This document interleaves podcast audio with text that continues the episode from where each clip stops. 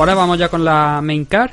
Ya hemos analizado toda esa car preliminar. Aquí en esta parte, pues Manu sí que va obviamente a, hablar, va a añadir un poco más de lo, de lo que él ha podido ir comprobando. Y el primero de los combates que teníamos era Kevin Holland en 185 libras enfrentándose a Darren Stewart. Una decisión dividida a favor de Kevin Holland por un doble 29-28 y un 28-29. ¿Cómo has visto esto? Aquí, aquí yo vi. Es que el último asalto eh, se lo llevó a Stewart de, calle, porque estuvo, yo creo que fueron dos minutos dominando encima de encima de, Kevin. Además, mm. un detalle que me gustó mucho, que lo estuve viendo con, con un compañero y le decía, mira la diferencia que hay de el tema del público que te dije la semana pasada, bueno, la semana pasada, la última vez que estuve en el programa de, de que echo de menos ese, el calor del público y, y el ruido, pero es que, claro, tienes esos detalles tan, tan, tan simpáticos de que se veía Stewart de, venga, vamos, levántate. Le faltaba decirle que si hubiese sido un gaditano le hubiese dicho, venga, levántate, maricona, venga arriba. Mola muchísimo, mm. muchísimo ese tipo de pelea así. El primer asalto sí que es verdad que se lo llevó Kevin. El segundo fue un asalto muy cerrado, pero el tercero se lo llevó Stewart de calle. Yo no sé cómo lo viste tú, pero yo creo que se lo llevó de calle porque estuvo dominando el suelo. No sé si fueron dos minutos y medio, tres minutos. Sí, no, no, el tercer, el tercer asalto, desde luego, eso va a parar a, a Darren Stewart. Pero yo creo que en ese punto, Darren Stewart ya tenía perdido el combate. Sí. Y yo, sí, yo creo que sí. Mira, el primer asalto, tú dices que es de Holland, ¿no?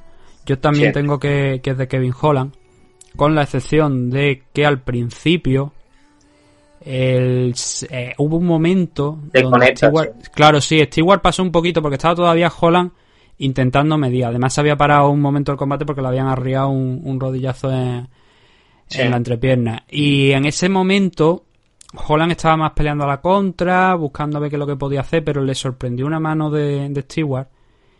Y luego hizo algo que yo creo que fue positivo porque de lo contrario, si hubiera reaccionado de otra manera, a lo mejor podría haber acabado la noche en ese momento. Y es que Stewart avanzó, empezó a soltar manos porque veía que le había hecho daño, que por lo menos le estaba haciendo retroceder y dice, esta es la mía. Y empezó a soltar a banda y banda, pero Holland se la jugó. Se la jugó y le salió bien porque devolvió los golpes y en ese momento fue cuando cortó la ofensiva de, de Stewart porque, claro, él estaba soltando, pero ya le habían hecho daño, él seguía soltando, seguía impactando sobre Stewart y lo siguiente que hizo fue agarrarse a él y decir, vale, ya está, suficiente. Pero en ese punto fue, yo creo, eh, muy inteligente Holland de tener la capacidad de devolver los golpes y luego cuando veía que ya había impactado lo suyo y que también Stewart había dicho, coño, mi rival está aquí, ya engancharlo en el clinch, pasar a una posición en la que estuviera tranquilo durante un tiempo, recuperarse y cuando encontró otra vez las fuerzas, separarse y a empezar a hacer de ahí hasta el tercer asalto, mediado del tercer asalto, que es lo que tú comentas, empezó a hacer un striking que es poco ortodoxo, de hecho hay un momento que no sé si en el primero o en el segundo, suelta una patada lateral, se pasa de frenada y lo que hace es soltar el jazz con la izquierda y luego lo que hace es soltar un hammer fist con ángulo desde el lateral al rostro porque le viene bien en ese momento. Y Holland ayer jugó también muy bien con lo que era el, alcance, que era bastante superior al de, no solamente en altura, sino también el alcance de los brazos de, de Holland era superior al de Darren Stewart, y creo que eso se notó también muy, muy bien. Porque claro, la dificultad de Stewart para entrar era difícil. Por eso digo que al principio en el primer asalto tuvo la oportunidad de entrar, lo consiguió, lo que pasa es que Holland sobrevivió. Y luego en el tercero vimos que cuando lo derriba empieza a golpear y por lo menos Stewart lo intentó en el tercer asalto. Yo creo que ya tenía en ese momento la pelea perdida porque en el segundo, como te digo, desde fuera, con mucha distancia, Holland muy muy tranquilo, estaba abriendo cada vez más diferencia en el golpeo y luego además también cuando entraba precisamente en una diferencia en la que a priori Stewart no es que fuera a estar cómodo, pero que era la buena suya porque estaba mucho más cerca, cuando sobre todo iban al clinch, eh, Kevin Holland también le estaba castigando en el clinch. Entonces era muy difícil para Stewart hacer algo. Y claro, frente a algunos luchadores que ven que la pelea está prácticamente perdida y tiran un poco la toalla y buscan a lo mejor, tienen unos pequeños arreones, creo que Stewart lo intentó muy bien en el tercer asalto. Y se dejó todo lo, lo que tenía o lo que le quedaba en, en pelear, en conseguir esa posición, en intentar, en intentar derribar a Kevin Holland, en conseguirlo al final. Holland hubo un momento del tercer asalto donde dijo, oye, si puedo dormir la pelea en este punto, ¿para qué me voy a complicar? Si ya tengo el combate ganado. Pues no, Stewart dijo, no quiero eso, quiero llevarte al suelo, quiero intentar noquearte porque es mi obligación, porque tengo que finalizar la pelea en este tercer asalto para ganar a priori, ya que el segundo había sido mal un mal round y el primero, con esa recuperación de Kevin Holland, parecía que tampoco iba a ser muy buena. Iba, iba a ir, quiero decir que iba a ir a favor de Stewart.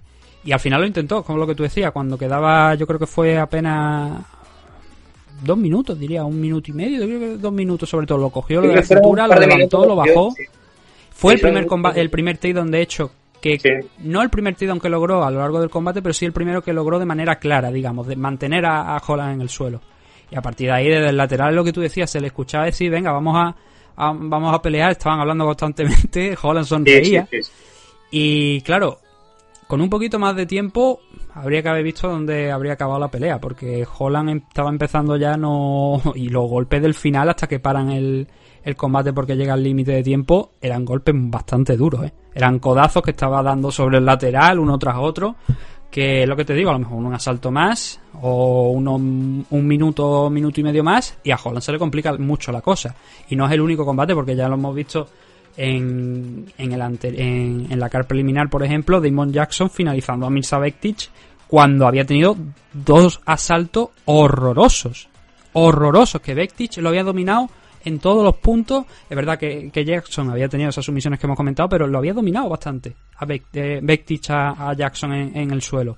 Y, bueno, por suerte aquí para, para Holland no acabó de, esa manera, sino que consiguió esa decisión.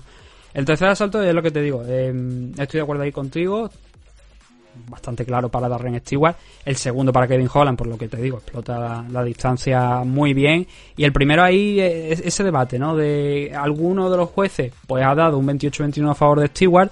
Y obviamente entiendo. No, mira, fíjate, a mí esto me llama la atención. El que el, lucha, el árbitro que ha dado la victoria a, a Stewart ha sido Ron McCarthy. Y curiosamente le ha dado el segundo asalto. Algo que yo no habría pensado. Pues yo creo que fue además el más claro. a favor de, de, de Holland, pero oye, parece que para, para la gente que no. Es algo que me llama mucho la atención. Pues es que no lo entiendo. Es que, ¿ves? Son situaciones que yo no entiendo cómo, cómo joder. Es verdad que. al final, pero te digo, una cosa, Manu. Yo siempre he dicho esto, y esto es verdad. O sea, tú tienes un. Tú eres árbitro, tú tienes una serie de. de criterios que tienes que juzgar, pero al final esto no deja de ser algo subjetivo. Porque yo tengo la opinión de que este golpe pesa más que este, o de que este intento de takedown, aunque no lo complete, ha hecho clavar una rodilla y ya es algo positivo. Al final, el, ser juez de un evento de MMA es algo subjetivo. Intentas ser lo más objetivo posible, pero no es una cosa que tú pongas ahí un numerito y tú dices, a ver, voy contando y digo, ha conseguido un takedown, ha conseguido un death. No es así, no funciona así son las sensaciones globales. Y a mí, desde luego, me llama mucho la atención que ese segundo asalto se lo den a, a Darren eh, Stewart. No es el caso del resto de, jueces, pero sí que ese segundo asalto se fue a parar para, para Darren, según uno de ellos. Al final no cambia. El resultado, Kevin Holland consiguiendo la victoria aquí en 185 libras y un Kevin Holland que ahora suma tres victorias consecutivas. No ha, podido finalizar a, sus rivales como en ocasiones anteriores, pero esta es la tercera victoria que suma ahora mismo en 185 libras consecutiva y eso le va a ayudar no a entrar a los en los rankings quizás porque es una cosa muy complicada aunque mm, recuerdo que Kevin Holland ya ha estado ahí pero por lo menos sí que si no entra se va a quedar bastante cerca. Aunque ya digo que Kevin Holland sí que recuerdo haberlo visto alguna vez en los rankings de la división de 185 libras y Darren Stewart, pues em, ahora mismo está en una racha de una victoria, o sea, una derrota, una victoria, una derrota. Mejor suerte para él en el siguiente enfrentamiento, a ver si puede conseguir la victoria. También era su tercer combate aquí, en este año, para Darren Stewart. Estamos viendo este año que por la situación del COVID y tal, hay muchos luchadores que están peleando muy a menudo. Angela Hill, Bobby Green, en el caso aquí también de de Darren Stewart, en el de Kevin Holland también ha peleado tres combates ya a lo largo de este año. Igual no debería ser noticia, pero sí que es verdad que vemos algunos luchadores que pelean dos y gracias a veces. Y sin embargo se agradece esto, ¿no? También que por esta situación estemos viendo este tema, ¿no? De, luchadores peleando mucho, muy a menudo. Igual también puede ser contraproducente porque no estén lo suficientemente bien preparados para pelear, pero siempre hay que agradecérselo. Y además, esto ayuda mucho a gente como esta, como Kevin Holland, ¿no? Que venía antes de esa racha de tres victorias en este 2020, cerró 2019 con una derrota. Y esto es muy positivo, el poder mantenerse activo y seguir sumando. Siguiente de los combates, 115 libras, Mackenzie Dern, a la cual vi más delgada de lo que me tenía acostumbrado.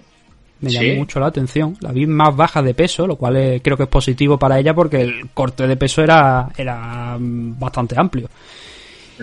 Y Mackenzie Dern se impuso a Randa Marcos en el primer asalto por sumisión, por un armbar en 115 libras. Un resultado que yo creo que era en teoría de los más fáciles de predecir, quizás porque Randa Marcos no es una gran luchadora, sabemos que es una roca. Yo creo, yo creo que puse a Randa Marcos, ¿no? Como vencedora. El único que pusiste a Randa Marcos, sí señor. Eh, Mira, yo si no llega a ser, si no llega a ser porque... Sí. Dime. No, te digo que si no llega a ser porque a, Nico, porque a Nico Pry le quitaron un punto en el primer asalto, habría, habría acertado absolutamente todos los combates. Es verdad, cierto. Pero eh, te digo una cosa, Randa Marcos perdió la pelea ella, ¿eh? Porque yo no entiendo cómo te tiras al suelo contra Mackenzie, que tú sabes que, que Mackenzie es una luchitera de la hostia, Yuyishitera. Vamos, que, que la tía es una hostia en el suelo, que no sé cómo se pronuncia. Yuyishitera, Yuyishitera. Practicante de Brazilian Jiu-Jitsu Practicante por culo. Tío, es que se metió la cabeza, metió la cabeza en el triángulo, pero si es que yo no entendí. No, no. No, no, no, yo creo que no lo entendió nadie. No tenía lo, lo primero, primero, lo que, es que no, no has contado la segunda, porque ella mete la cabeza en el triángulo. Pero no es que meta la cabeza, es que Mackenzie Dern suelta una patada alta, se resbala y Randa Marco, en alguna parte de su interior, de su cerebro, me gustaría saber qué parte de su cabecita piensa que es buena idea el meterte abajo con Mackenzie Dern. No lo he llegado a entender, pero ella aceptó meterse ahí. Y además, como tú dices, se metió directamente en un triángulo. Sí, sí, sí, sí, sí, que se metió en el triángulo. Y yo decía, coño, saca el codo. Y en vez de coger y sacar el codito para así dejar solamente la cabeza dentro y ya poder trabajar algo. Pues no sacó ese codo izquierdo, lo dejó ahí y claro, Mackenzie pues agarró su manita y, ya empezó a trabajarle y lo consiguió por un ámbar. Un ámbar que le tuvo que luchar bastante, ¿eh? Mm. Porque sí que es verdad que la defensa ¿eh? estaba haciendo Randa Marco de agarrarle la pierna, eh, le, le, venía de puta madre hasta que ya se dio, ya no podía más con el dolor, porque además yo creo que lleva una lesión importante en el codo y tuvo que liberar esa pierna y ya Mackenzie sí que estiró y, no tuvo problema. Mm. Pero el, el, el, el, detalle ese de coger, Mackenzie eh, golpea con la pierna derecha, resbala o, pierde el equilibrio, cae al suelo y no se le ocurre otra cosa a Randa Marco que coger y, saltar directamente a como pues, como que salta a los de un volcán, pues igual. se tiró ahí, eh, vamos a ver, chavala, pero, pero en serio, era necesario trabajarla un poco, no la dejen levantarse, gastigar un poco los muslos y ya luego sigue luchando arriba. Error, pero un error tremendo, tremendo. Pero bueno, una pelea... yo no sé si es que quería, quería cobrar el dinero y salir corriendo de allí o... ¿Sí? no lo entiendo. A ver, no, no es buena idea, desde luego. Eh, hablo de la sumisión, yo creo que... bueno, el triángulo en sí, hay que decir que tiene que estar Mackenzie bastante fuerte de los abdominales porque se quedó colgando, eligió durante un tiempo que estaba trabajando con el triángulo quedarse colgando de, de la cintura y de los, y de los hombros de de mm, Randa Marco estuvo durante un tiempo así hasta que, que en un principio son los malditos críos tío.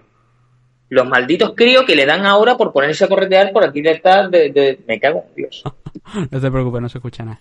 Y bueno ya sabe la gente que, hay críos por ahí. Eh, pero lo que te digo, Marcos en un principio yo creo que lo hace bien porque mete la cabeza así, pero se queda sentada. Está sentada, está arriba, está con, la posición hacia arriba para que teóricamente defender un poquito mejor el, triángulo. Hay un momento donde ya eh, acepta entrar un poco más y la sumisión está muy bien, pero quiero que también nos centremos en la transición, cómo llega Mackenzie Dern hasta ese armbar cómo ella sale a un lateral cogiendo casi el homoplata y utiliza ese homoplata para reconvertirlo en una posición superior, en ir aislando poco a poco el brazo, el cogerlo, el saltar, esa defensa que tú decías de Randa Marco, ¿no? Entre las piernas, la pierna de Mackenzie Dell, y cómo hace ese ajuste donde Mackenzie lo que hace es mm, rodear el brazo con, el suyo propio, el brazo, ya que no puede extender las dos piernas, no puede hacer la hiper, hiperextensión de manera correcta, digamos, en o sea, no puede agarrar el brazo completamente, estirarlo y, y ahí retrocerlo con la cintura hacia arriba para hacer ahí la palanca, sino que lo que hace es hacer la palanca desde el lateral, digamos, hacia, hacia un lateral, no hacia arriba. No sé si la gente está visionando esto ahora mismo. Pero lo que hace es ponerse el brazo de, de Rolando Marcos debajo de. entre su brazo y su axila y empujar de manera que eh, haga palanca, pero no haga la palanca tradicional que conocemos, bueno, que conocemos, que, hace, que, es el arma, ¿no? Que es hacia arriba, digamos. El codo te lo intentan sacar hacia, hacia arriba. No sé si, si tú me entiendes lo que quiero decir. Sí, sí, sí, lo que hace... no, no fue un arma, cuando estamos hablando de un arma, no es un arma tal cual. Es un es un armband, pero es diferente a lo que a lo mejor la gente puede entender. Lo que hace para, que la gente, eh, los que no hayan podido ver la pelea, para que lo vean, es simplemente coger la mano de de, de Randa y se la pone debajo de la axila. La mete, le agarra la mano con la axila y lo que hace luego con su propio brazo la rodea y le pone su mano debajo del codo de Randa. Y ahí lo que hace es tirar con la cadera hacia arriba y, duele muchísimo. Eso duele mucho. Estuvo aguantando durante mucho tiempo Randa, eso sí que es verdad. Eso ¿eh? sí hay que añadirlo, sí, sí, es verdad. Sí, aguantó como una puta jabata y eso hay que, hay que reconocérselo. Pero, claro, es que entra en ese error, entra ella sola. Que seguramente la pelea hubiese acabado muy parecido porque Mackenzie es muy superior, sí que es verdad. Hmm. Pero coño, si si te, dan opciones, no cojas la mala. Obvio. Y eso fue lo que hizo Renda Marco. Y ahora pues suma una segunda derrota. No ha ganado ningún combate de esos dos que ha tenido en 2020. Y Mackenzie Den sí, Mackenzie Den ha ganado los dos que ha tenido. Y ahora pues veremos, ¿no? Porque yo, yo me la llevaba tranquilamente. Mira, yo he montado unos cuantos ahora mismo en, en el avión. Camino a, Abu Dhabi. Uno de ellos Mackenzie Den. Y el otro es Chimaev, del que ahora hablaremos dentro de, unos minutos. Yo lo subí al avión directamente, una prueba de COVID, y venga niños para pa allá que vamos a pelear, vamos a buscaros algo porque están los dos a, un muy buen nivel y que ahora mismo Mackenzie que está fresca. Yo creo que lo que le interesa es seguir peleando ahora, no pararse. No pararse porque ella es que no me da la sensación de que a través de un training camp vaya a evolucionar sino que ella tiene el arma que tiene y que no le, no le vas a pedir nada más, no le vas a pedir que siga evolucionando en el striking a pesar de que le quedan muchos años por delante. Entonces, si está lista, si se ha pulido a, esta chica, a Randa Marcos en poco tiempo, ¿por qué no? Vamos a, llevarla allí a Abu Dhabi que tenga algún combate para que se pueda sacar. ¿Contra quién? ¿Contra quién eso, ya, eso ya es más difícil. Eso ya te digo que es más difícil. Angela Hill me parece que va a viajar a, a Abu Dhabi, o por lo menos lo que leí le leí a ella. Y Angela viene de perder contra, contra Michelle Watterson la semana pasada. Si no tiene lesiones de ningún tipo, ¿por qué no vamos a poner a Mackenzie contra Angela Hill? Porque Mackenzie ahora mismo está cerrando la división. Y esto es sin la actualización de los rankings, ¿vale? Cuando lleguemos al martes y esto, se, y esto está actualizado, lunes, martes, principalmente martes, veremos en qué posición queda Mackenzie Dern.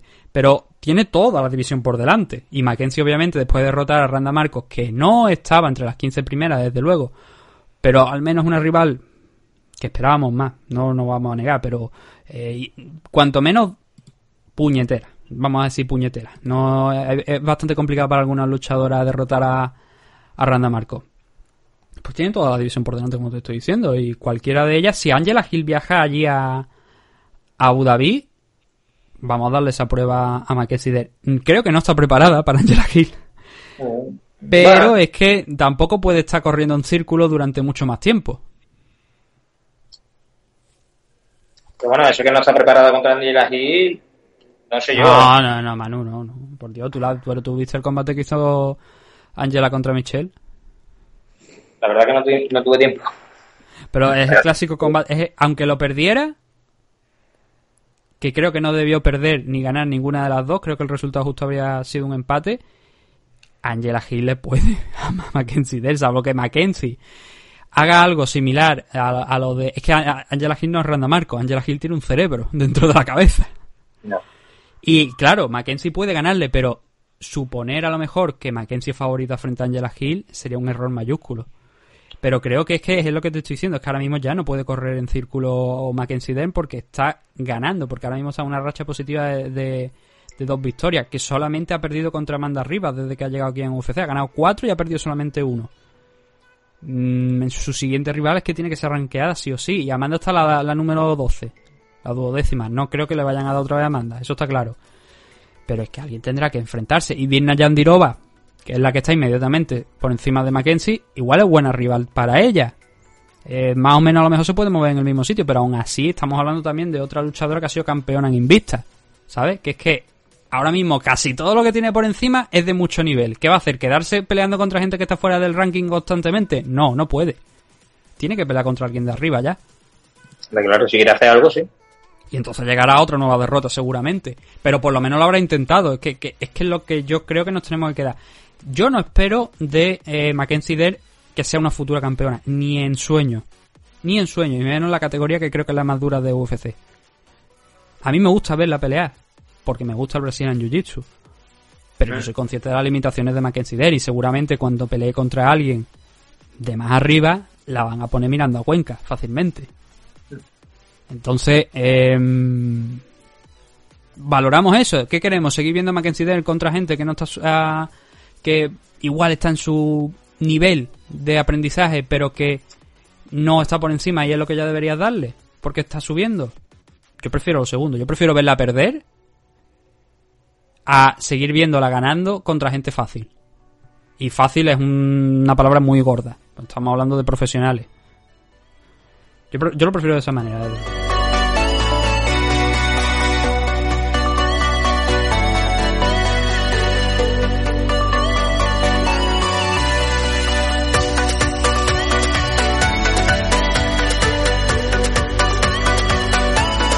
Johnny Walker, 205 libras, Ryan Span, eh, victoria para Johnny Walker. Muy, muy buena pelea porque eh, es corta, son 2 minutos 40 y poco, pero Johnny Walker ganó por cojones, ¿eh? Sí, por cojones, literalmente. Ganó por cojones, porque eh, estuvo a punto del caos dos veces consecutivas y salió, salió como pudo y al final llegó a noquear a, a, Ray. De, a ver cómo fue el caos, porque no lo tengo apuntado. El caos, mira, el, Voy a comentar un poquito la secuencia. Voy a comentar, porque ya que es poco, te voy a, decir un poco cómo fue el combate completo. El Span salió también con una estrategia interesante que era la de buscar a ver si podía derribar a, Walker. Y de hecho lo consiguió. En un primer momento lo consiguió, lo derribó. Y ahí es donde se produce el primero de esos knockdown que tú estabas mencionando. Consigue forzar la separación Walker, le empujas, abre ese espacio suficiente para poder incorporarse y entonces cuando Walker, siendo Walker, porque esto es algo que también hemos visto a lo largo de, los combates que tenido aquí en UFC, decide que es buena idea poner las manos abajo e intentar soltar una patada frontal arriba y encontrarse con un lead hook, o sea, con la mano delantera, una izquierda, que lo manda al suelo. Lo manda a la lona. Span a partir de ese momento empieza a buscar, a ver si puede eso, buscar la parada, empezar a, a pegarle. Algo que mm, me llamó mucho la atención fue cuando sin ningún motivo aparente, porque tenía un brazo, me parece, aislado eh, Johnny Walker y, ya estaba en la montada Spam, es que optara por intentar hacer un maldito triángulo. Sí, tío, es que yo ¿Qué haces? Eres un light heavyweight, no tienes la necesidad de hacer un triángulo. Claro, deja caer la mierda de mano que tienes, tío, y aplasta el puto cráneo del puto whisky este del Johnny Walker. No me jodas, tío. ¿Cómo puedes parar eh, eso yo de verdad me estaba poniendo de los putos nervios. Imagínate, yo intento ver siempre los, eventos en directo, o imagínate a las 4 de la mañana que eran, o a las 5, dando voces, gritando, pero qué mierda estás haciendo, maricón. Pero así, Ya aquí, ya mis vecinos, ya los pobres, no, no, no saben qué hacer conmigo. Tío, me quedé, no, no lo entendía. No lo entendí. yo creo que no, es que no lo entendió. es que venimos de Marco y nos metemos en Ryan Spam. Escúchame, te digo una yo creo que nadie entendió eso. Ah, ¿Qué haces buscando un triángulo? Sí. A ver, la película, la imagen que yo tengo en mente es que, y lo tengo aquí apuntado, pero ahora no sé si me estaré equivocando, es que tenía un brazo de Johnny Walker aislado en el Mau, en la montada. Si lo tienes aislado, ¿a qué cojones vienes a buscar un pues triángulo? Es decir, ¿a quién coño tienes que demostrarle tú que puedes hacer un triángulo frente a una victoria? Madre mía, madre mía. Si eso, mira, si Kike está en la esquina, le tira con la banqueta pero así, ¿eh? Le tira con la... Te lo digo en serio, ¿eh? Que le tira con la banqueta y se va. Se va. Mm. que yo he visto como que ha dicho, sube tú, que yo no quiero, que no, que no. Que enfadado. ¿Cómo mierda haces eso, tío? No me jodas, ¿de qué vas? ¿De vacileta? Pues toma vacileta. Pues, pues, pues después, sigue, sigue contando, por favor. Se sale, obviamente, Johnny Walker del triángulo, porque es que, ese triángulo es que no se le ocurrió absolutamente nada más que a, Ryan Span. Lo vio buena, buena opción. Se levantan, le mete otra derecha eh, eh, Ryan Span. Es más, para ser justo, creo que me parece que golpearon los dos a la vez, pero la mano de, de Span creo que hizo más daño porque volvió a caer Walker, se le abalanzó encima intentando buscar el takedown. Y aquí viene, a ver, luego viendo la repetición, ya te deja las dudas, pero yo creo que a lo mejor algún golpe a la parte trasera de la cabeza se le llegó a, escapar a, a Walker. Me parece, me da la, impresión. No me acuerdo muy bien, tío. Inicial, es que claro, cuando tú estás en esa posición, tienes al, al, rival metida prácticamente, que tiene la cabeza metida prácticamente entre tus piernas para intentar a ver si puedes sacarte de ahí y hacer un, un double leg. Y en ese momento tú empiezas a lanzar Hammer Fist en un espacio mínimo, en un espacio mínimo. Y claro, es que es normal que parte del golpe se te pueda ir a la parte trasera de la cabeza. Entonces, yo no sé si al principio en esa secuencia, porque eso no es el final, ese es el primer momento, donde empieza a lanzar esos golpes y parece que Ryan Span desfallece por un momento, pero que vuelve a entrar y vuelve a intentar controlar la posición. Y cuando se vuelven a levantar y recuperan un poquito la verticalidad, más Johnny Walker que, que Ryan Span, le conecta un codo desde el lateral de la cabeza que eso es lo que finaliza realmente, eso es lo que acaba con, con Ryan Span. Cae. Y yo necesité luego la repetición para ver si los otros codos y los otros hammerfish que conecta después de ese codazo lateral van a la parte trasera de la cabeza. A mí por la repetición no me dio la sensación de que fuera así. Pero en los primeros ya no lo tengo tan claro que, que no fuera el caso. De todas formas, a mí me parece un, un combate por parte de Johnny Walker malo. Muy pero malo. peor por parte de Ryan Span el tener por dos veces la posibilidad de, de acabar con, con Johnny Walker y que quizás la más clara porque estás en la montada lo único que tienes que hacer es lo que estamos diciendo es que joder hasta un tonto hasta el tonto del pueblo lo podría ver el empezar a soltar manos desde arriba fuerte. Si ya le han noqueado dos veces, puedes parar la pelea por caos. Porque además este chico ha sido detenido ya en alguna otra ocasión por caos y por golpe. Es bastante vulnerable Johnny Walker, más de lo que la gente cree. Lo que pasa es que, claro, si te pega antes de, lo que, de que tú le pegues, pues es más probable que te noquee él. Pero el problema no es que sea vulnerable, es que eh, no que. Se hace vulnerable, más bien. Claro, ese es el problema que tiene. Ese es el problema que tiene, porque deja muchísimos huecos y lo noquean y va con todo. Es que va, va, no, no busca ángulo, no busca, va, vea, de frente y a tomar por culo lo que entre. ¿Qué pasa? Que tiene muy buenas peleas y tiene muy buenos caos, pero sí que es verdad que luego lo, si le cazan, lo cazan rapidísimo. Mm. Ya lo vimos ayer, que lo cazaron dos veces y tuvo suerte y, y porque tiró de cojones y, siguió aguantando. ¿eh? Tuvo suerte. O sea, para mí tuvo, tuvo, tuvo resistencia, pero luego también lo que lleva a la victoria yo creo que es un error mayúsculo de Ryan Span. Y yo no soy un profesional, pero como te estoy diciendo, yo creo que lo de ayer, hasta el más tonto del pueblo puede ver que Ryan Span no tiene por qué coger ese triángulo y que de haber ganado ese combate, es que además que no solamente pierde el combate, es que pierde una racha de victoria de cuatro combates consecutivos ganando. Y que esta victoria frente a Johnny Walker, que ahora mismo creo que eh, Johnny no está entre los... Sí, sí, no, sí está entre los... Está, bueno, está en el 11. Está un puesto por encima de Ryan Span. Pero lo que habría supuesto, porque son cinco combates consecutivos ganando. Sean por decisión, sean por finalización. Son cinco combates consecutivos. Hubiera entrado al top Claro, es una de las grandes rachas a lo mejor ahora mismo dentro de la Light Heavyweight de haber ganado ayer. Y tú tiras por un, por un maldito triángulo en lugar de tirar por lo seguro, sabiendo que ya lo han mandado al suelo un par de veces y que no solamente es algo que sea de este combate, sino que ya se lo ha visto que hay Johnny Walker eh, sea por la defensa, como estamos diciendo, porque no se defienda bien, pero le llegan los golpes y le entran y los sienten. Entonces, ¿por qué hace eso? No lo entiendo, no lo entiendo, pero ya digo, es una, es una pena porque creo que estaba ganando el combate, creo que lo podía haber ganado y que se hubiera puesto con cinco victorias consecutivas. Y no creo tampoco que Ryan Spam vaya a ser campeón ahora, en esta situación en la que está la división Light Heavyweight. Ya no, obviamente no antes, pero ahora. Pero coño, si tú tienes el top 10 a tiro y cometes ese fallo, decepcionante, desde luego. Por parte de Johnny Walker, venía con dos derrotas consecutivas. Corey Anderson, precisamente por KO. Y también contra Nikita Krylov, que le pintó bastante la cara, en gran parte. Y que ahora, con esta victoria contra Ryan Spam, vuelve a la senda de la victoria. Por lo que sé, bueno, ayer estaba peleando como si. O sea, ha estado preparando este training camp en Irlanda, en el gimnasio de Conor McGregor, o sea, de John Kavanagh, el SBG. Y también agradeció a Fira Zahavi, lo cual me hace pensar que tampoco ha dejado de alguna manera el Tristar. Lo que pasa que, claro.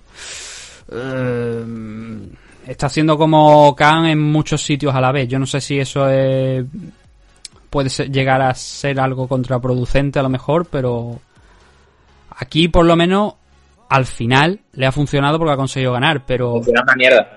es un combate bueno, le, funciona para el resultado, pero es un combate muy bueno. pero no, pero no porque es cosas que corregir. Claro, a mí, a mí no me ha demostrado Johnny Walker que haya evolucionado en absolutamente nada hmm. en este, en este combate. Pero en absolutamente nada, al contrario, sigue cometiendo los mismos errores de siempre. El otro día leía un. Cuando estaba haciendo lo de lo de las pics que, hacemos para del programa y tal. Estaba leyendo un titular que decía el síndrome Johnny Walker. Y hablando del síndrome Johnny Walker como luchadores que apuntaban a campeón y que luego descarriló el hype del train. O sea, el train del hype. He dicho al revés. El síndrome Johnny Walker. O sea, cuando yo leí eso, mm, me tuve que sentar, como dice un, oyente nuestro. me tuve que sentar porque fue como, Aquí lo único que están atribuyendo más hype del que merecen a muchos luchadores es o la prensa o el público.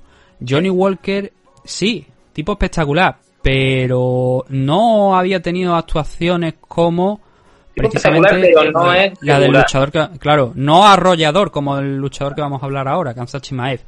Madre mía, increíble. Sino que el tipo había noqueado a sus rivales de forma espectacular. Y eso está muy bien. Pero claro, eh, eso no te convierte en un futuro campeón. No, no podemos decir que el tren de Johnny Walker descarriló porque es que yo creo que nunca ha tenido un tren. El tren del hype nace cuando tú te metes en los rankings. Cuando tú empiezas a derrotar a gente realmente importante. Misha Circuno es buen luchador. Jalil Roundtree también es un buen luchador, lo noqueó a los dos. Vale, pero no son un top 10. Chimaev Ahora tampoco ha derrotado a un top 10, pero ha derrotado a un tipo en 17 segundos que a priori debería haberle durado bastante más. Entonces, casos como el de Johnny Walker han habido a patadas en la historia de UFC. Yo recordaba en el día de ayer, por ejemplo, el de Eric Pérez, el Gollito Pérez. Gollito tiene el récord de eh, el KO más rápido en la división Bantamweight. Me parece que también la finalización más rápida en la división Bantamweight, con 17 segundos. ¿Y dónde está ahora el Goyo? Perdiendo en Velator. No. Entonces, vamos a atar los caballos, vamos a no atribuirle más hype del que merecen a mucha gente, vamos a dejar que sigan luchando sin esa presión, porque hay veces que hay algunos que se toman esa presión a mal y que pueden acabar descarrilando de verdad simplemente porque le, hemos empezado a decir que este chaval puede ser un campeón, un futuro campeón. A mí Johnny Walker nunca me ha parecido un futuro campeón. Y menos, sobre todo en la categoría de 205 libras con lo que está demostrando, con lo expuesto que pelea. No, no, y bueno, menos cuando gobernaba John Jones. Y ahora tienes a Dominic Reyes y... No me jodas. Que sí Eh, que, que sí que te digo que, y esto es una cosa que yo dije hace tiempo, cuando estaba todavía John Jones y cuando yo- el tren de Johnny Walker pues llevaba esas tres victorias consecutivas y tal, que Johnny Walker era un rival muy interesante para John Jones, sobre todo especifiqué si estamos hablando de un tipo que pueda suponer una entrada a la división heavyweight de John Jones. ¿Por qué? Porque Johnny Walker es realmente un heavyweight. No de lo más pesado, obviamente. ¿En cuánto puede estar Johnny Walker? Quizás en 230 libras. Es un peso respetable. No es de los más grandes de heavyweight, obviamente, pero es un peso respetable. Pero es que era- Y esa pe- muy- Es muy grande, es un luchador bastante grande. Y que esa pelea contra John Jones habría sido interesante por eso, por el tema de físico. Creo que Johnny Walker era el único que podía igualar físicamente, en temas de físico, repito, alcance, tamaño, peso. eh, uno de los pocos o el único que podía eh, ser similar junto a Alexander Gustafsson a John Jones. Alexander ya vimos que se lo ventiló y dos veces además. Y en el caso de Johnny Walker, creo que había sido una pelea interesante, pero desde luego de ahí a considerar que Johnny Walker puede ser campeón derrotando a John Jones, era algo que, bueno, me llama mucho la atención, desde luego. Cambiando con el siguiente de los combates, que este es cortito.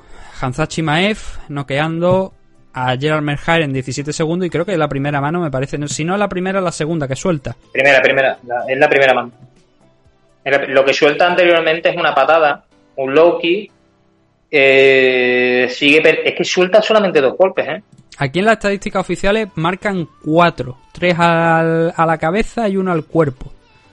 Pero claro, o sea, a efectos de juego a mí me dio la sensación de que fue uno nada más. Yo he visto uno. No sé. Yo vi yo- uno también, pero bueno, que claro, que vi eso a lo mejor... low kick al, al inicio, luego sigue, lo persigue y claro, eh, lo que estaba esperando Melcha- Melcha- Mel- eh. Yo, yo lo llamo Merhair porque me suena alemán y lo pronuncio de esa manera, pero no sé si se dice así. Perfecto. bueno, lo que estaba pensando Merhair. Eh, Ya, llámale Gerald si te pones así. ¿Eh? Llámale Gerald. Gerald a las secas y ya está, que es el nombre. Gerald. Lo que estaba esperando Yera era que, que le entrase al derribo, yo creo, porque baja un pelín la mano cuando ve entrar a, a Shimae. Y, pero, tío, una puntería que le mete un croche seco con la mano derecha que lo duerme, pero, pero, uff, que, que se queda tocado en el suelo, ¿eh? Muy buena parada de verlo-. Tuve que verlo dos veces porque pensaba en un primer momento que, que había girado el cuello, o sea, que había intentado acompañar golpes girando el cuello. Lo, es un giro mínimo y lo que gira la cabeza es el golpe, realmente. Sí, sí, sí, sí. No, no, no, que lo encaja, que- pero vamos. Y lo que sí destacar también, además de hecho, es la buena parada, del Laurito que, que lo paró al instante. Porque además es que cae como un muñeco, pero no dejó que se cebara como ha pasado otras veces como el Gran Pavo. La parada es perfecta. Sí, qué más. Tres peleas, tres victorias, las tres por KO en el... No, miento, una sumisión, ¿no? Una Sí, sumisión, una sumisión la primera. eh, primero y segundo asalto. Ajá. Increíble, este chaval. Y volvemos otra vez a lo mismo, lo que estamos diciendo. No ha derrotado a nadie puntero, pero sí, coño, joder. De manera espectacular, sí. Sí, y, pero sobre todo, mira, esta pelea de, de Merhair, yo tenía ganas de verla. De hecho, era la que más ganas tenía de ver en la CAR, porque se habían estado Sí. criticando uno y otro bastante en, en las ruedas de prensa y tal, porque es verdad que eh, UFC ya, ya estaba pensando en el siguiente combate de Chimaev y todavía no se había enfrentado a, a Merhair, y creo que eso obviamente es una falta de respeto. Pero mm, eh, por una parte estoy decepcionado porque ayer lo que me hubiera gustado es ver a, a Chimaev rodando con Merhair. Porque era incluso lo que se habían comentado en rueda de prensa. Él le había dicho, Merhair le había dicho que si era capaz de someterle le regalaba un cinturón negro y que creo que era un cinturón negro lo que dijo y Chimaev decía que si le ganaba, que si era capaz de someterle tenía que irse de UFC directamente. y al final nos dejaron sin eso porque también Chimaev en las últimas entrevistas había estado diciendo que él quería demostrar también su striking, a pesar de que algunas de las peleas, sobre todo las, bueno, las que tuvo en Brave, que fueron durante más tiempo, ya ahí ya vimos su striking, aquí la en la no es la única, pero con la que pudo finalizar la pelea fue esa segunda que tuvo contra, contra Rim aquí en, eso fue en la isla, creo, me parece ya, ese combate que tuvo. Que fueron los dos en la isla, realmente, porque peleó y luego dijo que quería otro rival y a los 10 días, creo que fue, me parece, se produjo esa pelea y marcó, hizo historia eh, Chimaev. Esta pelea era muy buena, era una muy buena vara de medir, de medir. Lo que pasa es que, claro, si lo noquean 17 segundos no sirve para nada. Porque creo que Merhair tiene más nivel bastante de lo demostrado ayer, pero claro, si te pegan un golpe seco es lo que hay. Me hubiera gustado, como te digo, verlo, rodar un poquito en el suelo, ver el nivel de, de Chimae frente ya a alguien con muchísima experiencia, que no hay que olvidar que tiene cerca de 45 combates, este no es el 45, este es el 44 Merhair, creo que son 44 y creo que no tiene ninguno más. No, este mira, este era el 45 ya. Son 45 combates profesionales, 31 victorias. Yo creo que era un rival más que digno. Ahora, esta pelea era en 185. los combates anteriores habían sido en 170 y en 185, pero el último había sido en 170. ¿Eso qué quiere decir? Teniendo en cuenta también este detalle, que el primero fue en 185 y 10 días más tarde fue capaz de bajar a las 170 libras. ¿Dónde quiere ir Chimaev ahora? middleweight o, o welterweight. Yo, para mí, creo que ahora mismo, si puede, debería quedarse en middleweight, porque la welter no va a desaparecer y la welter tiene, es muy joven todavía como para pensar que dentro son solamente 26 años. Todavía le queda bastante hasta que empiece, digamos, a acusar el tema de los recortes de peso. Lo que pasa es que en 185 hay auténticos monstruos que pesan mucho. Y quizás yo creo que su peso ideal serían las 170 libras. Es donde más puede explotar, donde más animal puede, puede ser. Pero si tiene ahora mismo estas dos victorias en 185 y puede aprovechar el tren, porque Merhaer obviamente de bastante más nivel que Ritma aquí, pues igual debería aprovecharlo aunque sea un combatito más, ver qué es lo que puede hacer, cogerse a alguien, no sé, Marvin Vettori por ejemplo está ansioso por pelear, lo que pasa que claro, no sé si le interesará enfrentarse a Chimaev. Pero mira, Marvin Vettori, precisamente, además creo que cumple años, eh, está intentando coger un combate, dice que no lo encuentra, tal, que hay gente que no quiere enfrentarse a él, que si Chris Weyman no quiere, que vamos a darle a Chimaev. Yo creo que es un buen rival y una pelea interesante. Y ya es alguien contra alguien que, o sea, ya es contra un rival que está dentro del, del top 15. En el caso de Chimaev, a mí sí que me da la sensación de que podemos estar hablando de un futuro campeón, cosa que con, con Johnny Walker no. Yo creo que Chimaev sí puede ser un futuro campeón, pero claro, con mucho trabajo. Esta pelea a mí no me sirve. ¿Por qué no me sirve? Porque, bueno, lo ha noqueado, pero quiero ver algo más, ¿sabes? Quiero ver ese dominio que ejerció contra sus rivales anteriores en alguien de más nivel. Ayer, por desgracia, no lo vi. Eh, ¿Considero dominio el caos sobre Gerard Merhaer? Eh, lo considero un caos. Lo considero un caos, no no es una actuación dominante, digamos. Y es una victoria muy buena, pero no es ese dominio que a mí me hubiera gustado ver sobre alguien que ya tiene muchísima experiencia y que hubiese sido muy interesante, desde luego, ese, ese enfrentamiento. Que, que, por lo menos para mí, que ese enfrentamiento se hubiera movido en ese nivel. Chimae, por supuesto, portada del programa, como habéis podido ver, con el tren del hype, destrozando el, coche de, de Gerard Merhael y con Dana White levantando la manita eh, con un pulgar arriba diciendo maravilloso. Gerard Merhael ahora mismo cae a dos derrotas consecutivas ha peleado también tres veces en este 2020, solamente ha ganado una frente a Deron Wing, el resto han sido finalizaciones por KO. El caso tanto de Ian Heisnick como de Chimaev. Así que ahora tiene que volver a, la mesa de dibujo y la verdad es que no sé qué pasará con Gerard Merhair. Pero bueno, yo creo que es un buen luchador y a mí me gusta. Pero claro, hay que ganar para seguir creciendo y no ha sido el caso. Y Chimaev, bueno, es que todo lo que podamos decir ahora mismo yo creo que ¿qué podemos decir realmente? Pues que está avasallando a sus rivales y que seguramente este chaval va a tener otra pelea en la isla. Seguro. Manuel. Sí, sí. Que sí, que sí, que sí, estoy escuchando, coño. Que... no, no, que, que iba a decir algo. No, joder, sí, no, es que si lo has dicho tú todo, hermano, ¿qué voy a decir yo?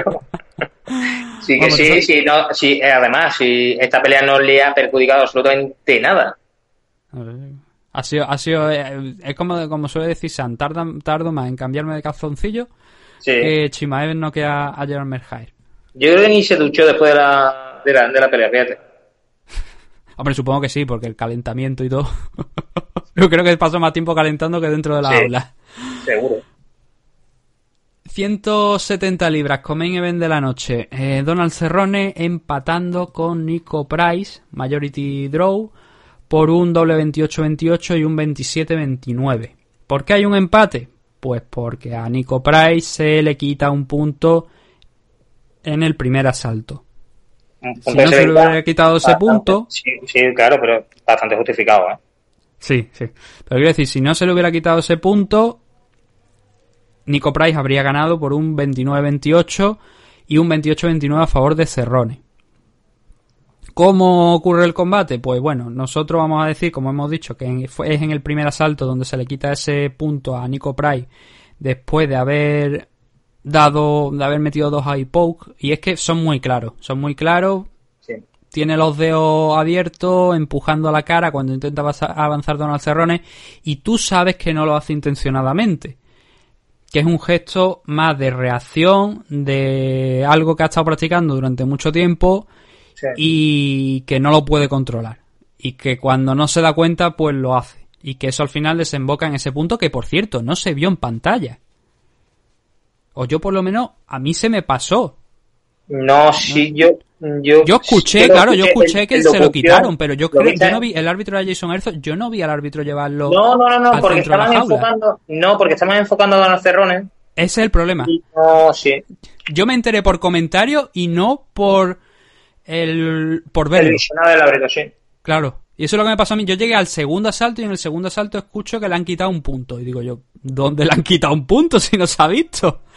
Pero claro, luego entendí que era eso, que era a lo mejor por ese segundo iPoke y que no lo habían mostrado en, en la retransmisión, lo cual creo que es un fallo de la realización, ¿no? Ah, pero todas luces, vaya.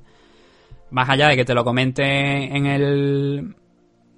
La, la mesa de comentaristas, que estaban John, John Annis, Paul Felder y Dominic Cruz, lo normal es que se vea al árbitro quitarle ese punto. Pero bueno, fuera de eso, ¿Qué pasó? Que pasó lo que normalmente le pasa a Donald Cerrone, que entra lento y entra con un Nico Price que dijo, oye, eh, o bien ha hecho sus deberes y sabía que Cerrone entra lento, o intentó llevar la pelea muy fuerte desde el primer momento. En cualquier caso, iba, iba a su favor, iba muy a su favor en todas las distancias, en la corta distancia, en la larga, le estaba metiendo todos los golpes, estaba poniendo todos los problemas del mundo a Cerrone, pero Cerrone por algún motivo no cayó. Supongo que los golpes no estaban llegando lo suficientemente duro.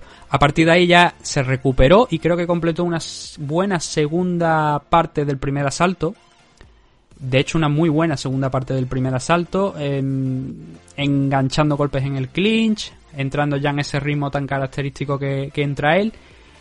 Pero que a día de hoy, conforme iban pasando los asaltos, me parece que es un ritmo más nervioso que realmente sepa lo que. No, no que no sepa lo que está haciendo, sino que esté peleando a su ritmo. Porque la forma en la que pegaba, retrocedía y en ese momento avanzaba Nico Price, daba la sensación de que estaba presionando mucho a Donald Cerrone y que Cerrone no estaba cómodo. Más allá de los golpes que hubiera podido recibir, no estaba cómodo en ningún momento. Sí.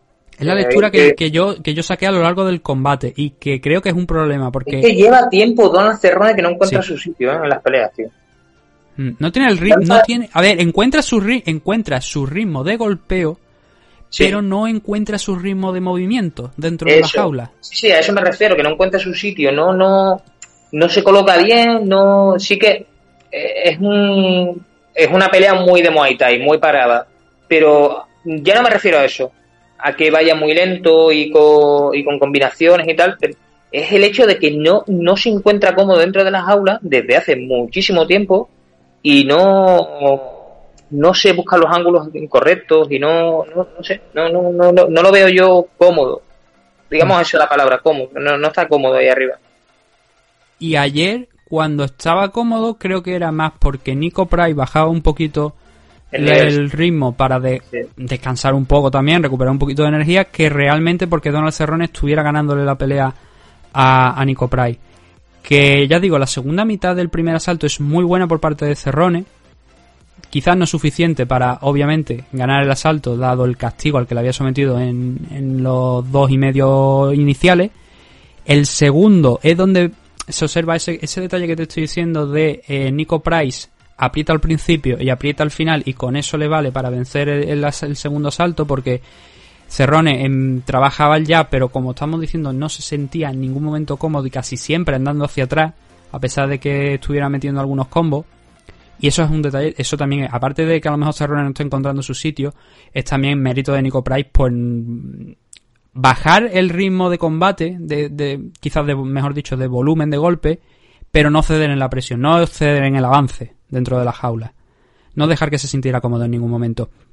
Y en el tercer takedown, eh, en el tercer takedown, en el tercer asalto, Donald Cerrone optó por, por intentar conseguir un takedown y hubo un par de ocasiones donde obligó a, a Nico Price a clavar las rodillas. Lo que pasa que incluso en el segundo consiguió ganar la espalda. Lo que pasa que eh, estaba en una situación complicada, muy alto, escurriéndose por encima de Nico Price e iba a caer y finalmente acabó cayendo.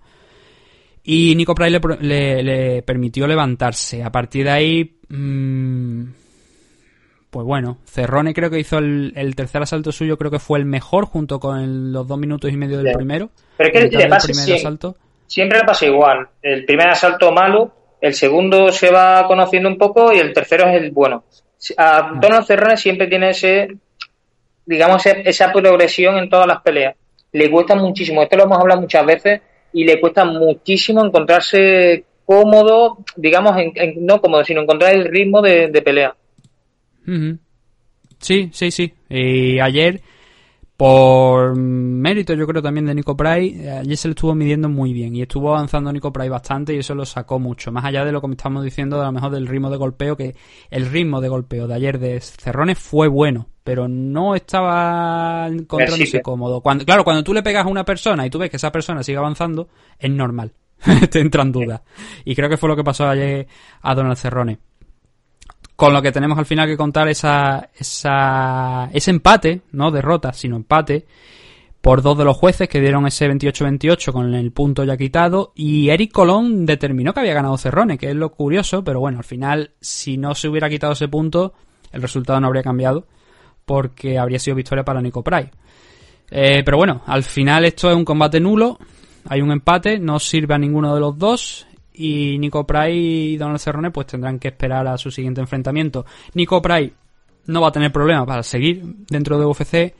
Donald Cerrone ya, bueno, más que Donald Cerrone, Dana White ha dicho que va a sentarse con él y que quizás es hora de hablar de de colgar los guantes o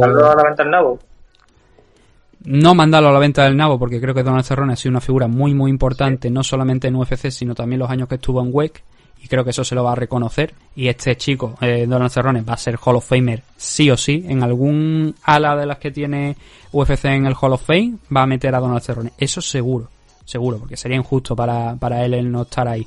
Lo que pasa es que, claro, aunque sea un empate, Donald Cerrone mismamente ayer decía que él lo consideraba una derrota. Si no lo hubieran quitado ese punto a Nico Price, habría sido una derrota. Y esa derrota habría sido la quinta consecutiva en apenas un año, poco más de un año. También hay que decir una cosa, y hay que ser justos con ello. ¿Qué derrota? Tony Ferguson, Justin Gage, Conor McGregor, Anthony Petty. Y ahora Nico Price, que también es un animal. Yo, quizá contar esta este combate contra Nico Price como el ocaso de Donald Cerrone creo que tampoco sería justo. ¿Por qué? Porque Nico Price sí que es un welter. Donald Cerrone es un tío que se ha movido ahí entre la división el lightweight y welter. Y no recuerdo si también llegó a pelear en algún momento en la... No, en la Feder no, no, no, llegó a pelear en... No, tenía, no sé por qué, a veces tenía la sensación de que lo había visto en la Featherweight en WEC, pero no, mirando así por encima no, no llegó a ser. Pero siempre se ha movido en ese peso de las 155 o 170 libras, pero sin ser un welter. Entonces, que ahora suba aquí contra Nico Price y Nico Price se lleve este empate al final, que podría haber sido una victoria de no ser por el punto. Vamos a dejarle quizás un último enfrentamiento en Lightweight. Vamos a contra alguien que esté subiendo. Y a partir de ahí vamos a ver ya. Vamos a, vamos a hacer eso. Vamos a dejarle un combate ahí en 170, en 145, porque sus tres últimas peleas han sido en 170. La de Conor, la de Anthony Petty y la de Nico Price. Sí que es verdad que Conor, Anthony quizás andan también en esas 155 libras más que 170, pero llegan a las 170 sin, problemas y Nico Price será más de 170 seguro. Entonces, yo creo que un combate en 145 al final, si no quiere colgar los guantes todavía, yo creo que tampoco pasa nada a esta altura. Es Donald Cerrone, creo que se ha ganado el derecho a tener un combate más. Y a partir de ahí ya sí que podríamos ver qué es lo que pasa. Desde luego yo ahora mismo no le doy por retirado, ni mucho menos, por mucho que se empeña en Hawaii. Él no lo ha dicho. Pero, bueno, por parte de la compañía dentro, que dentro, de lo malo, dentro de lo malo tampoco hizo una mala pelea. No. No se encontró cómodo, sí es cierto, pero no hizo mala pelea. Nico Prae le, le echó de presión todo el combate. Eso es un problema grande cuando tu rival no para de avanzar, es lo que tú estabas diciendo, cuando tu rival sigue avanzando, sigue avanzando, sigue avanzando, te va cortando el espacio y es muy difícil, es muy difícil pegar, pegarte con un tío así. Pero no hizo una mala pelea como para decir, no, no, Cerrone está acabado. Oye, por lo menos. No, no, no, acabado no está, acabado no está. Yo creo que todavía tiene algo, lo que pasa que. Es que, claro, eh, han sido los cuatro últimos combates quitando a Anthony Petty, los otros tres los perdió por, por finalización. El de Nico Price y el de Anthony ha llegado a la decisión. Han sido decisiones peleadas, que las ha perdido, pero las ha peleado.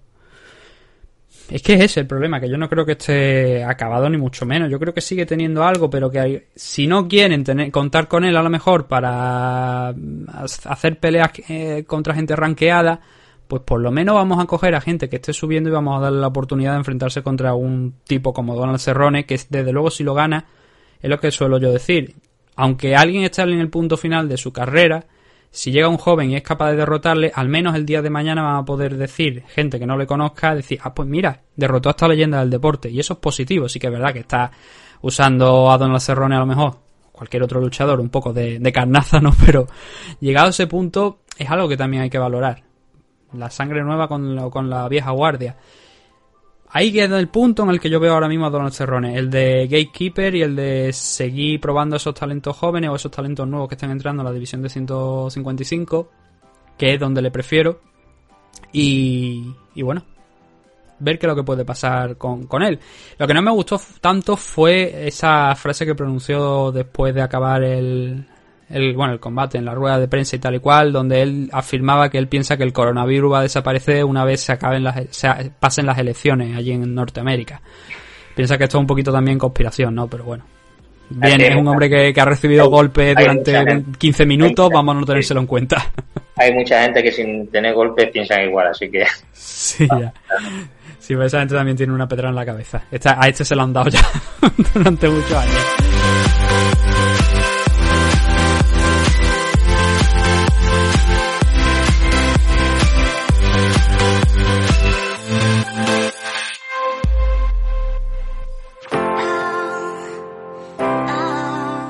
El main event de la noche, hablamos de pedra en la cabeza como la que tiene Colby Covington, ¿no? También.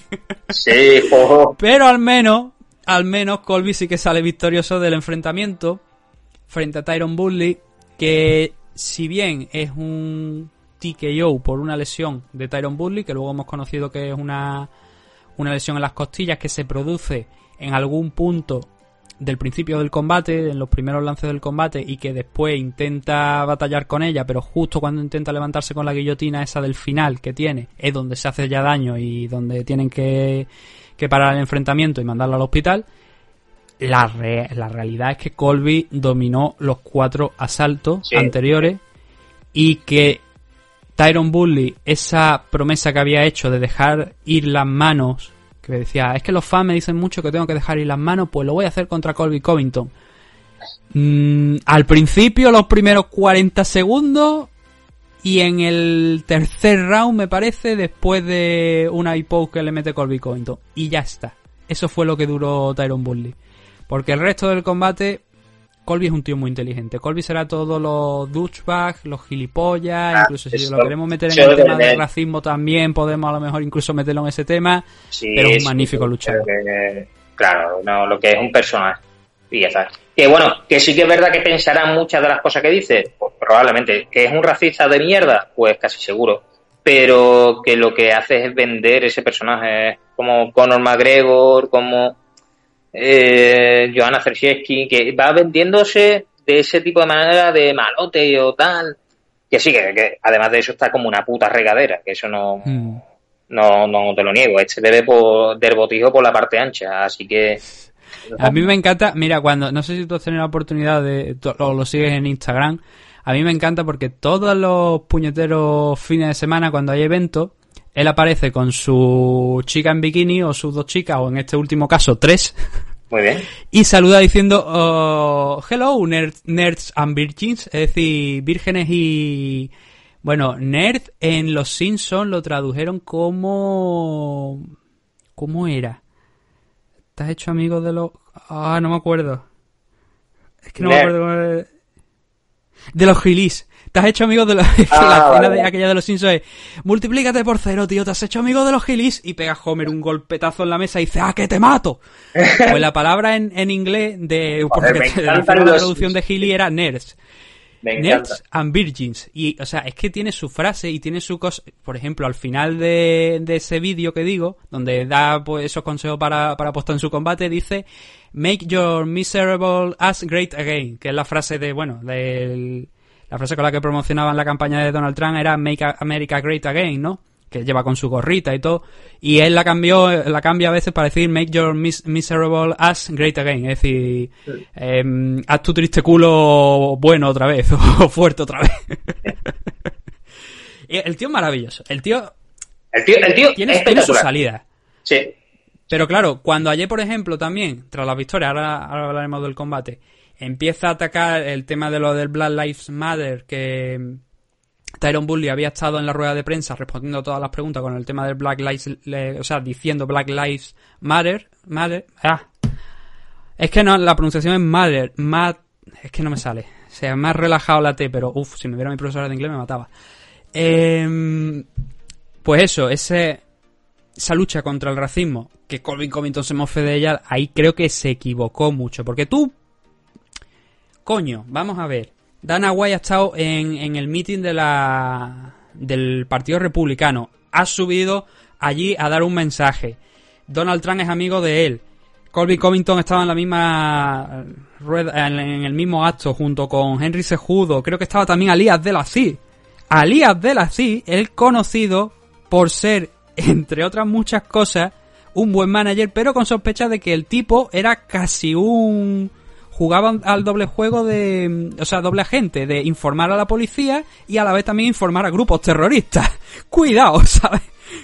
Y, Justin Gagey creo que también estaba y otra. Tú puedes ser como Justin Gagey, puedes ser como Dana White, puedes ir a un meeting de Trump, pero pichanía, no hagas esos... Porque yo no creo que...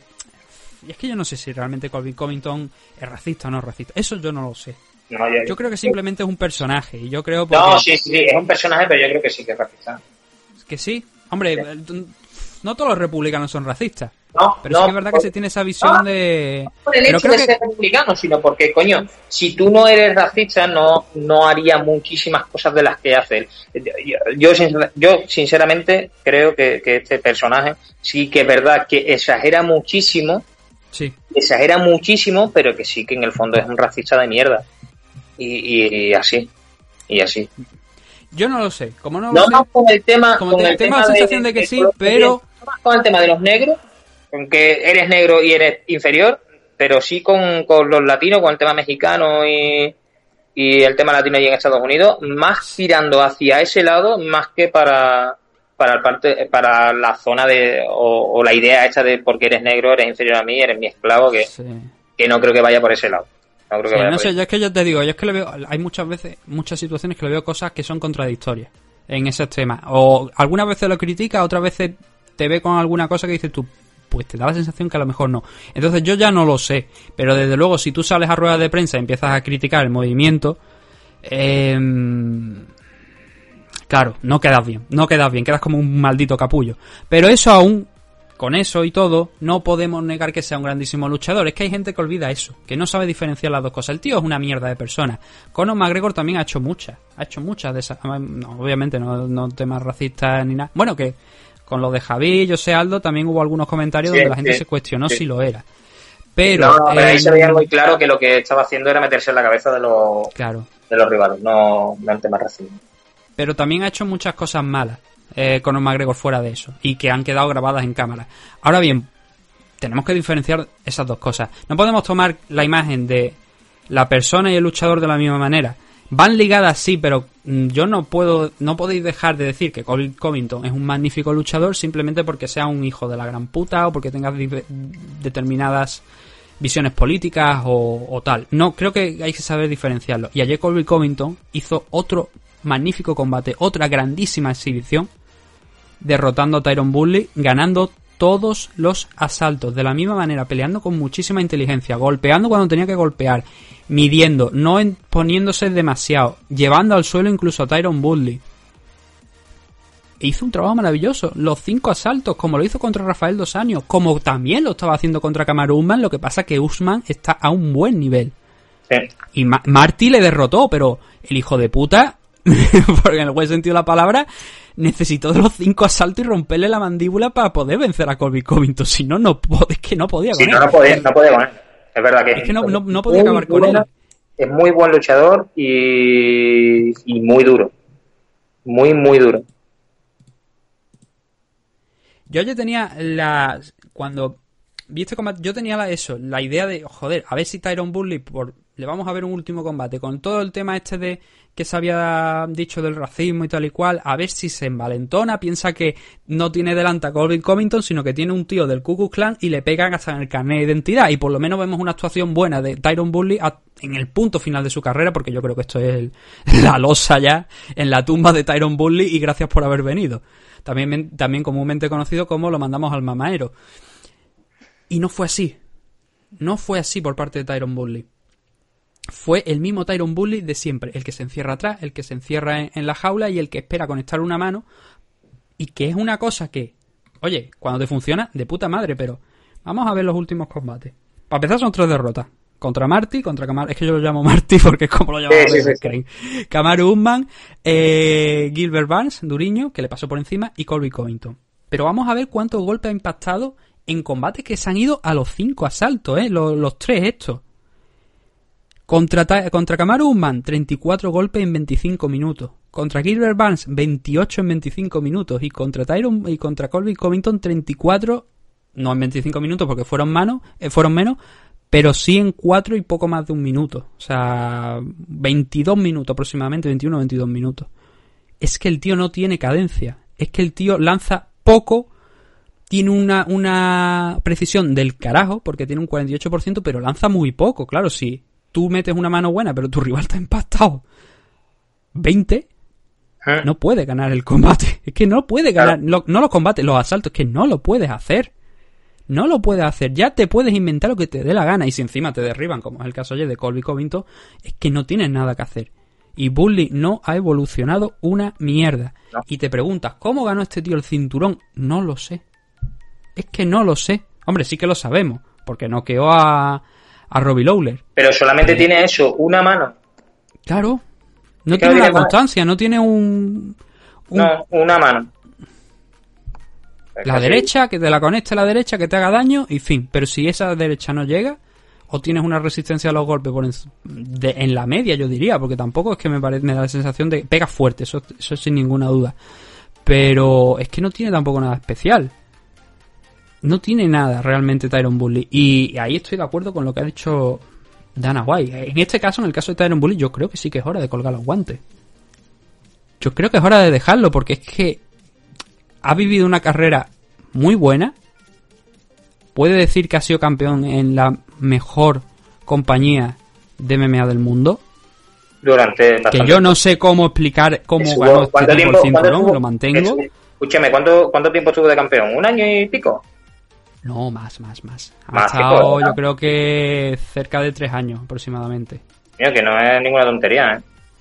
Sí, han sido... Claro, lo que pasa es que es verdad que tampoco ganó contra Lowler y luego empató contra Thompson. Sí. Le venció el segundo combate, que también fue un combate muy, muy difícil de juzgar. Sí, aburrido.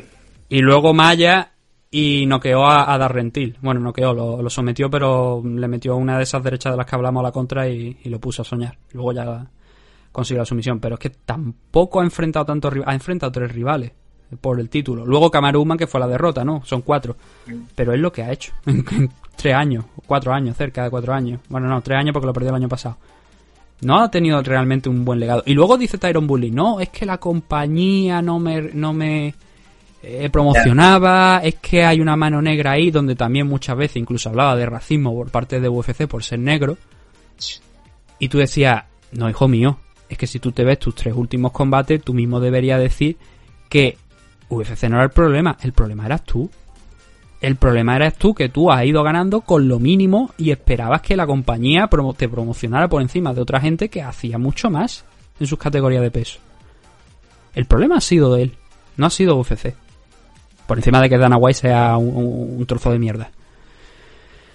Entonces, el legado que va a quedar de, de Tyron Bully, yo creo que va a ser un luchador que vamos a olvidar ya en cuanto se retire. Que no lo va a echar nadie de menos. No. Nadie. Y es triste, ¿no? Porque dices tú, coño, un tío que ha sido campeón, pero es que, es que es la realidad, es que Tyron Bully no ha ofrecido nada en su reinado, no ha ofrecido nada en sus tres últimos combates, y solamente le queda el retiro. La actual, vamos a ver, Colby Covington podía tener, podemos establecer unas cosas, que Colby es un magnífico luchador y es un tío que arrolla, pero Gilbert Barnes era un tío que estaba muy por debajo. Y que Tyron Bully todavía figuraba, como me parece, en el entonces cuando, cuando se enfrentó contra Gilbert Barnes como el number one contender, como el primero. E hizo un combate muy pobre. Gilbert Barnes tuvo la mejor actuación de su vida. Vale, ese combate le, le vale el combate por el título en creo que es UFC 255 frente a Kamaru Usman. Pero ¿quién no esperaba más de Tyron Bully frente a Gilbert Barnes?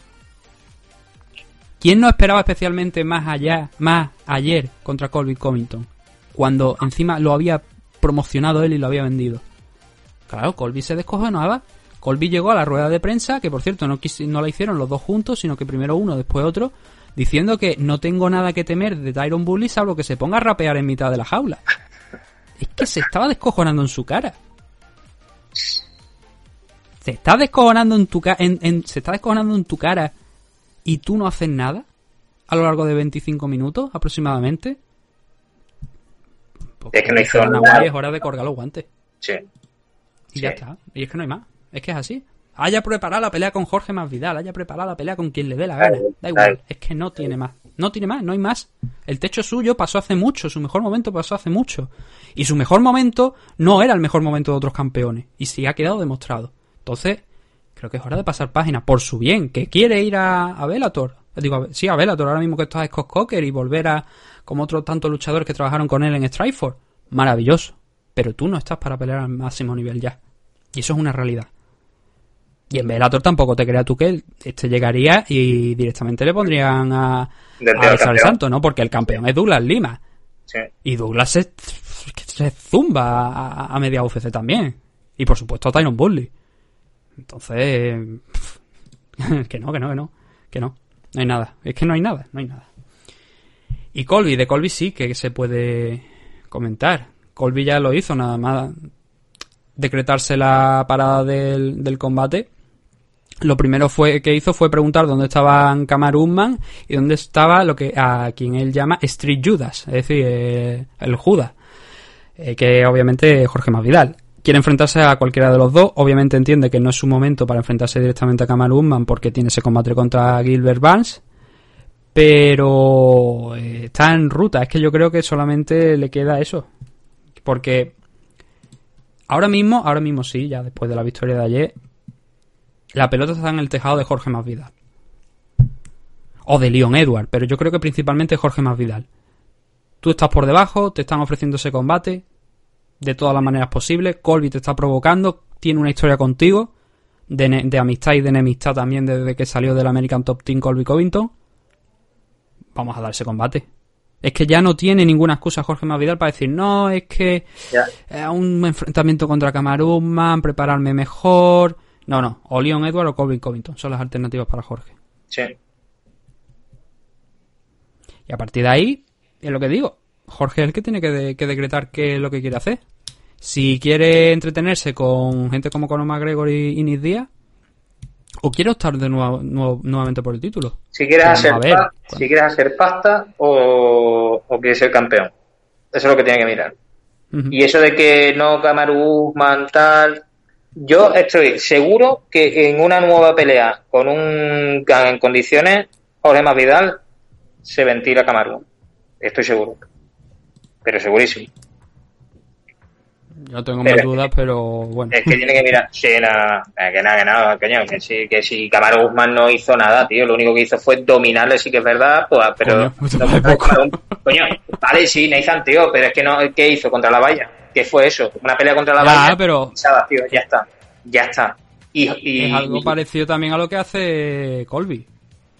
Yo creo que Colby me parece que no llevó en ningún momento. Tengo que mirarlo, pero yo creo que Colby no llevó en ningún momento a ¿Al suelo? A Rafael dos años al suelo. No, sí que lo llevó, coño, siete veces. Pero creo que completados tendría que volver a ver la pelea, de verdad. Y vamos a ver, que este tío hace un trabajo de desgaste, pero que es que con eso se gana. Por mucho que tú opines que a lo mejor que, con eso se gana. Yo sé lo que tú quieres decir, pero a mí no me parece que que la verdad Jorge Mavidal pueda derrotar a Usman con un training camp completo. Es que no me da la sensación. Pero bueno, oye, igual sí. Lo que pasa que creo que es que tiene esos combates antes. Tiene por lo menos uno de los dos. O Leon Edward o Colby Comito. Uno de los dos tiene que ir seguro contra Jorge. Porque si no es que estamos perdiendo el tiempo. Estamos perdiendo el tiempo y el dinero. Pero bueno, eso es lo que cierra este main event. Cierra esta card de UFC Fight Night 11. Vegas 11, mejor dicho. A partir de ahora entramos en ese mes. En ese mes de eventos que se van a realizar en Abu Dhabi, empezando por el Israel Adesanya contra Paulo Costa en UFC 153, que tiene ese doble main event, como estamos diciendo, donde Israel Adesanya contra Paulo, eh, contra Borrachiña, va a ser que va a cerrar el evento, pero además tenemos el Dominic Reyes contra Jan Blachowicz, que va a proclamar al nuevo campeón de la división Light Heavyweight de UFC. Además, por supuesto, de otros muchos combates y especialmente, como no, tenemos que mencionarlo, el Jeff Hughes contra Juan Espino, contra el guapo que va a pelear previsiblemente en la car preliminar. Ahora mismo hay aquí un orden de combate y Juan sería el tercero, el tercero por abajo. A mí me resulta extraño porque es un campeón del Ultimate Fighter y normalmente esa gente cotiza un poquito más en, la posición. Pero bueno, lo que también solemos decir, pelea aquí, pelea en el main, pelea en el main event, el event, donde sea, lo vamos a ver igual. Y lo vamos a comentar, por supuesto, aquí.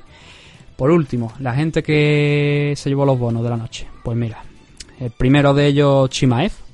aquí no tenemos fallos de Night, lo que tenemos son cuatro performances de Night. El primero es Chimaev. El segundo, Mackenzie Dell. Damon Jackson por ese combat que tuvo frente a Mirza Bektic con esa sumisión. Y luego Randy Costa por una head kick frente a Journey Newsom. 50.000 dólares para cada uno. Y como decimos, ya lo siguiente será la semana que viene, en el UFC 153, ya allí en Abu Dhabi. Así que ahora vamos a hacer un corte y nos vamos a despedir en este meme adicto 304.